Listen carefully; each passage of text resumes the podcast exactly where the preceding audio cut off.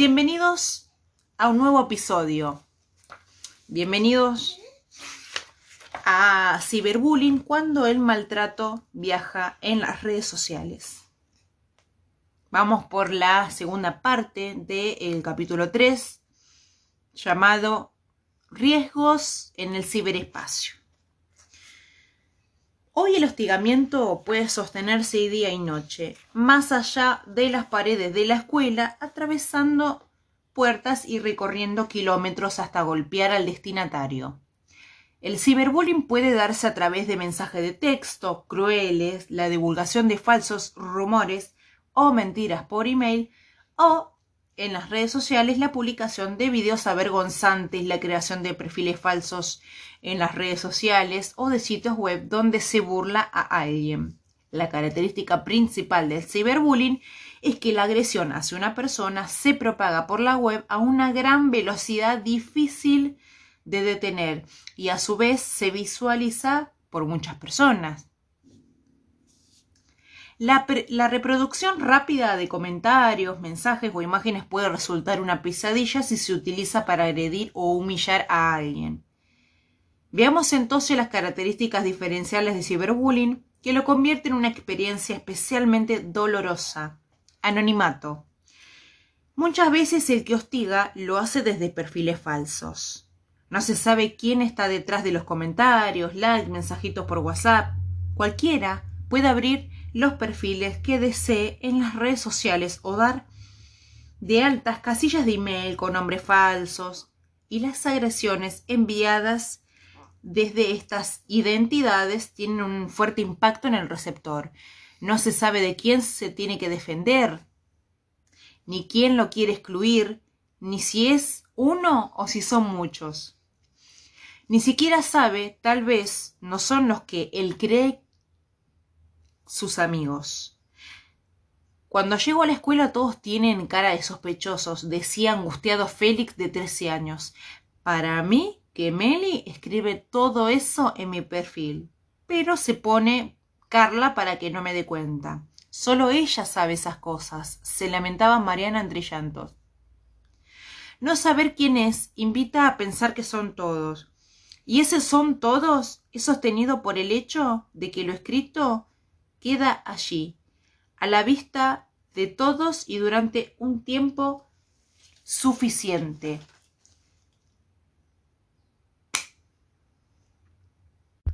Hasta que lo borra, si puede, el destinatario del agravio. El anonimato genera desconfianza y mayor soledad en el agredido, así como también mayor impunidad en el agresor. Accesibilidad. No hay límites de tiempo ni de espacio para agredir en la red. El hostigado vive atado a sus hostigadores por un hilo invisible que lo atrapa, enrede, domina y ahoga.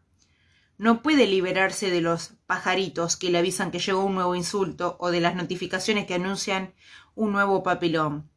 Necesita chequear permanentemente quién se suma al desprecio, quién comparte sus propias imágenes, al mismo tiempo quien agrede encuentra en los teléfonos móviles una puerta siempre abierta. Toma lo que desea, lo difunde, busca viralizarlo. No hay fines de semana ni vacaciones, no necesita tener al otro delante para ejercer su poder. Hace unos años, Mariano decidió no ir de viaje de egresados de la primaria. No se sentía a gusto con los compañeros, les temía y había atravesado situaciones muy difíciles con ello. Por eso se quedó en Buenos Aires una semana mientras el curso vacacionaba en Córdoba. Estaba ilusionado y confiado en que durante estos días volvería a estar tranquilo. Enorme fue su dolor cuando los chicos comenzaron a enviarle fotos suyas trucadas, video de ellos cantándole No tenés amigos, no existís, no te animaste a venir, lo hacer. El grupo de chicos de 12 años, en lugar de disfrutar su estadía, seguía molestando a Mariano esta vez a distancia. Parecía que no tenían otro modo de ser amigos, que no fuera en función de excluirlo. Desinhibición. Yo, chateando, me siento más libre de hablar, no tengo tanta vergüenza como en la escuela, confesaba Yamila de 10 años, en un taller de prevención de, del bullying. Esa libertad tiene ventajas, pero también implica riesgos. No tener pudor lleva a hacer y decir cosas sin pensar, sin evaluar las consecuencias, sin imaginar tal vez cómo se sentirá quien recibe el mensaje. Cuando no tenemos al otro delante, no registramos lo que siente, avanzamos sin considerar sus emociones, para bien o para mal. En el caso de ciberbullying, para mal. Quien agrede no registra el sufrimiento, no frena, y muchos otros se suman sin considerar el verdadero dolor de quien lo recibe y lo lee. Ante la difusión mediática de la problemática del bullying y ciberbullying, muchas familias consultan preocupadas y manifiestan que sus hijos son víctimas, tanto cara a cara como por las redes. Si bien es muy importante que estemos alertas y disponibles para ayudar a los chicos, suelen permanecer excesos a la hora de diagnosticar o detectar signos. Por ello, aquí incluimos, a modo de orientación, qué situaciones podrían estar vinculadas al ciberbullying y cuáles en cambio no lo son.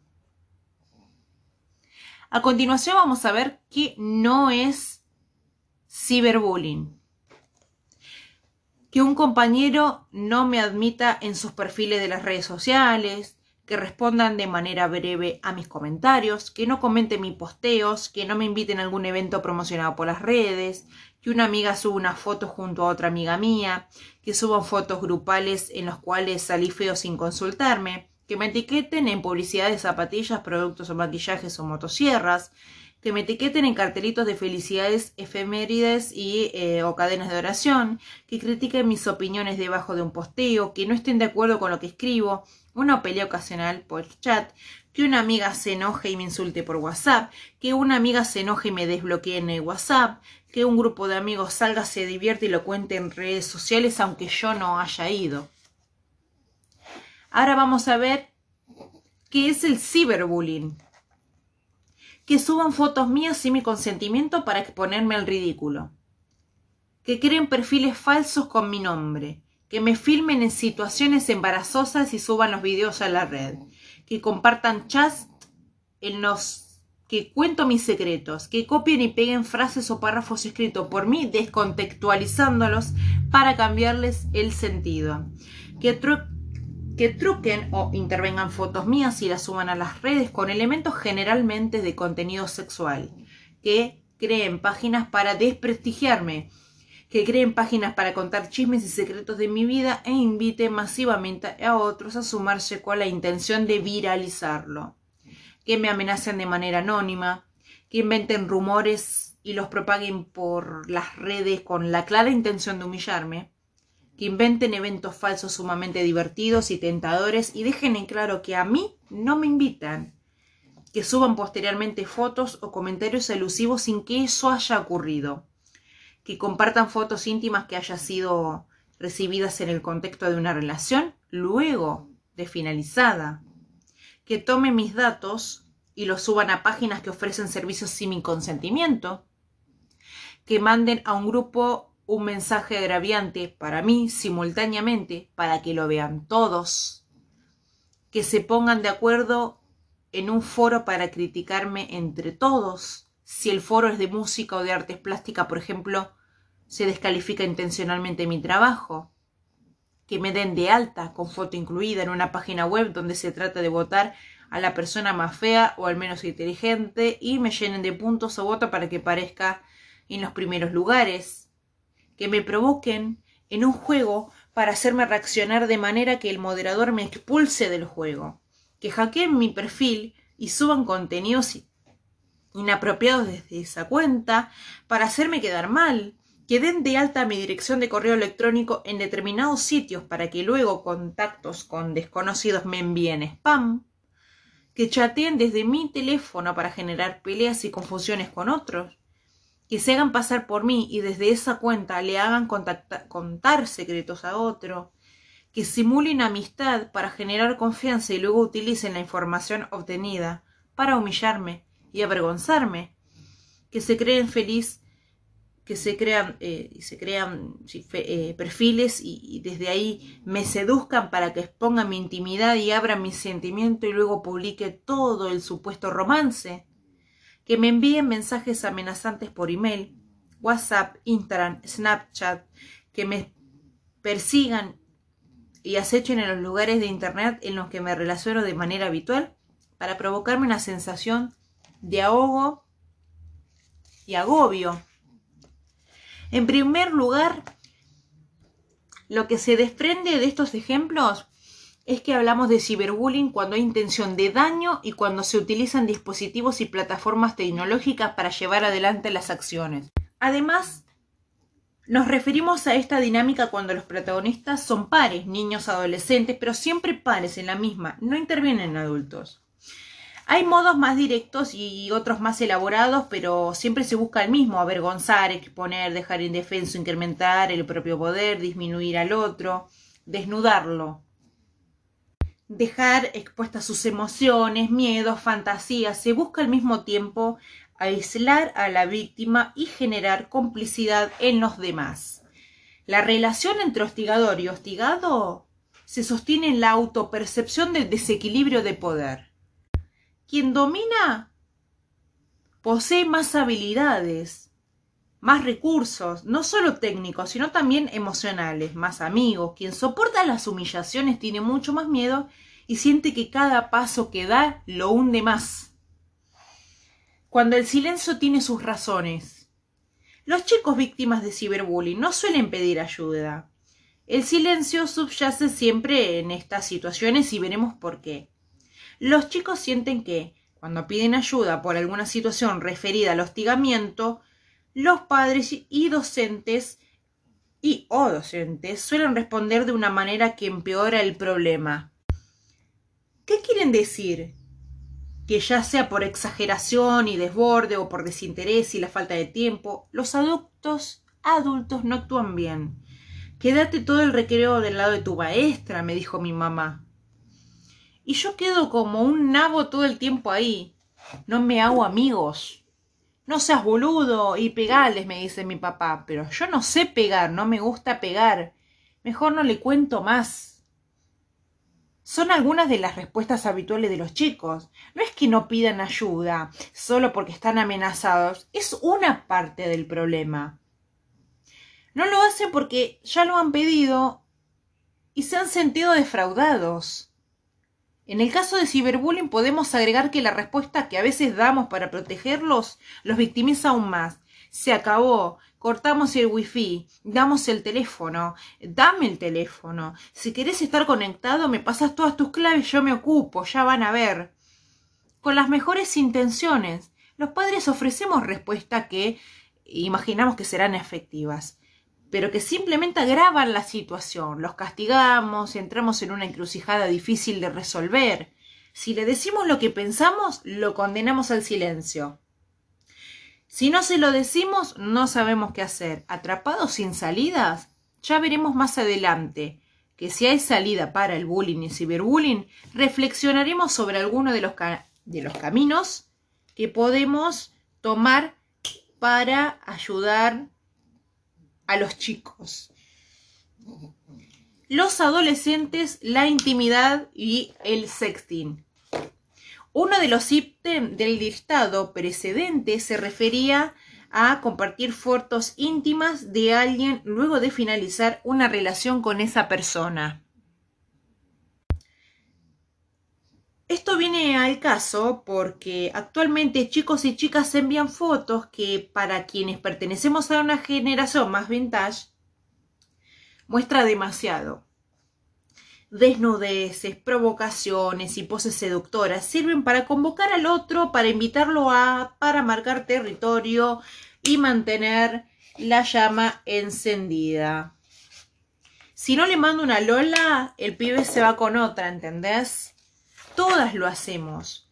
No voy a quedar como una mosquita muerta. Todos nos filmamos, es divertido. Él me prometió que no se lo muestra a nadie. Además, por Snapchat puede ver la foto muy pocos segundos. Bueno, sí, es verdad que si quiere puede hacer una captura de pantalla, pero yo no me entero. ¿Y qué haces si te enteras? ¿Podés recuperar la foto? Bueno, nada. Lo mando a la mierda, me enojo, qué sé yo. Chicos y chicas que descubren su sexualidad que la ponen a prueba, la ensayan rebosantes de hormonas con una noción de tiempo adolescente que difiere de la nuestra. Algo que sucederá dentro de seis meses tal vez exige dedicación inmediata. Elegir un vestido para una fiesta, por ejemplo, y por el contrario lo que sucederá mañana ofrece tiempo de sobra, como una prueba de matemáticas y su necesario estudio. Entonces la prueba de amor al amor del momento debe ser enviada ya y sin mediar reflexión. Es mi amor para siempre, siempre vamos a estar juntos. Nadie supone, en este contexto, que el muchachito, la muchachita en cuestión, dejará de ser su amor y podrá utilizar estas fotos y videos para otros fines. Las parejas se rompen o los dispositivos se pierden, cambian, roban, toma de prestado y las fotos, los videos se pueden desparramar por la comunidad. Primero al aula. Luego tal vez a la escuela, más tarde o más temprano. Son proyectadas en la plaza del pueblo. Esto no es una exageración, sino que sucede con bastante frecuencia. Al envío de imágenes de contenido sexual por mensaje de texto, hoy también por WhatsApp, Snapchat, Instagram, etc., se lo denomina sexting, una conjunción de los términos sexo y texto. ¿Qué se hace luego con esos envíos? Corre por cuenta de quien los recibe, sea un destinatario original o no. ¿Qué es el grooming? Hasta ahora hablamos siempre de menores en relación con menores. Tanto el ciberbullying como el sexting se refieren a vínculos entre pares menores de edad. Si por el contrario en la situación interviene un adulto, nos adentramos en otra problemática que preocupa en todo el mundo, el grooming. Tomo prestada las palabras de mis colegas españoles de pantallas amigas, pioneros del desarrollo de campañas de sensibilización y materiales de trabajo de temáticas. El grooming de menores en Internet es un fenómeno que podríamos traducir como engatusamiento y que se utiliza para describir las prácticas online en ciertos adultos para ganarse la confianza de un o una menor fingiendo empatía, cariño, etc., con fines de satisfacción sexual, como mínimo y casi siempre obtener imágenes del edad menor desnudo o desnuda realizando acto sexual. Por tanto, está muy relacionado con la pederastía y pornografía infantil en Internet. De hecho, el grooming es en muchas ocasiones la antesala de un abuso sexual. El grooming es la acción deliberada, consciente y premeditada de un adulto de acosar sexualmente a un niño, una niña o adolescente mediante el uso de Internet. Quien lo ejerce es siempre un adulto que, ganándose la confianza del menor, avanza de forma paulatina en sus solicitudes de material. Estos sujetos se disfrazan de niños o adolescentes y entran a las páginas concurridas por los chicos. Desde las páginas web infantiles más ingenuos hasta los juegos en red más sofisticados, el adulto chatea, maneja códigos y complicidades. Con el auge de las cámaras web puede incluir hasta falsos videos para hacer creer al menor que él también lo es. Va conociendo poco a poco gustos, preferencias, miedos, fantasía. Contiene al menor de las angustias y crisis, lenta pero firmemente. Va haciendo de la relación un espacio de total confianza y familiaridad. Una vez consolidado este espacio, avanza en la dirección deseada, obtener imágenes sexual del menor. Con cada una que reciba, solicitará otra, un poco más jugada, y así hasta que comience a amenazarlo o a chantajearlo. Si no nos encontramos, hago públicas las fotos, o si no me envías más material más fuerte, comparto el que tengo. En este punto el niño o niña adolescente angustiado y avergonzado tiene mucho miedo. Tiene ocho, diez, quince años y siente culpa por haber enviado esas fotos o videos. Ese chico, inmaduro, inexperto y necesita imperiosamente de nosotros para salir de esa situación. Desde ya que existen también otras formas de obtener las imágenes, como hackear los dispositivos de los chicos o de terceros poseedores de material. Muchos pedófilos toman imágenes de los menores por la fuerza, aún sin haber establecido contacto previos en ellos. Estas situaciones pueden llegar hasta la extorsión, eh, concepto que combinan los vocablos sexo y extorsión. Siguiendo nuevamente las pantallas amigas de España, podemos sintetizarlo de esta manera. Este neologismo tiene su origen en inglés sextortion, que según definía la Wikipedia a la fecha del 24 de agosto de 2010, es una forma de explotación sexual en la cual se chantajea a una persona por medio de una imagen de sí misma desnuda que ha compartido a través de Internet mediante sexting. La víctima es posteriormente coaccionada para tener relaciones con él, la chantajista, para producir pornografía u otras acciones, es decir, no tiene que ver necesariamente con la extorsión, que en castellano se puede usar únicamente para chantajes de carácter económico, pero al calcarse de inglés ha permanecido el término extorsión por su fácil fusión con sex y así se ha comenzado a utilizar por los medios de comunicación. El chantaje se suele realizar por Internet, ya que asegura un cierto grado de anonimato al criminal. Ante las estrategias del chantaje que se pueden dar en las redes sociales, los adolescentes que no tienen la suficientemente capacidad de reacción para pedir ayuda entran en una dinámica que tiene graves consecuencias. Es importante puntualizar que se trata de conductas de extrema gravedad y que los adultos involucrados están cometiendo delitos. En el último capítulo del libro desarrollaré algunos modos de acompañar a los chicos para prevenir que eh, vean eh, involucrados en este espacio de situaciones tan lamentables. Bueno, espero que les haya gustado, queridos amigos, y nos vemos en el próximo episodio titulado transgresores, transgresores en la red. Los esperamos.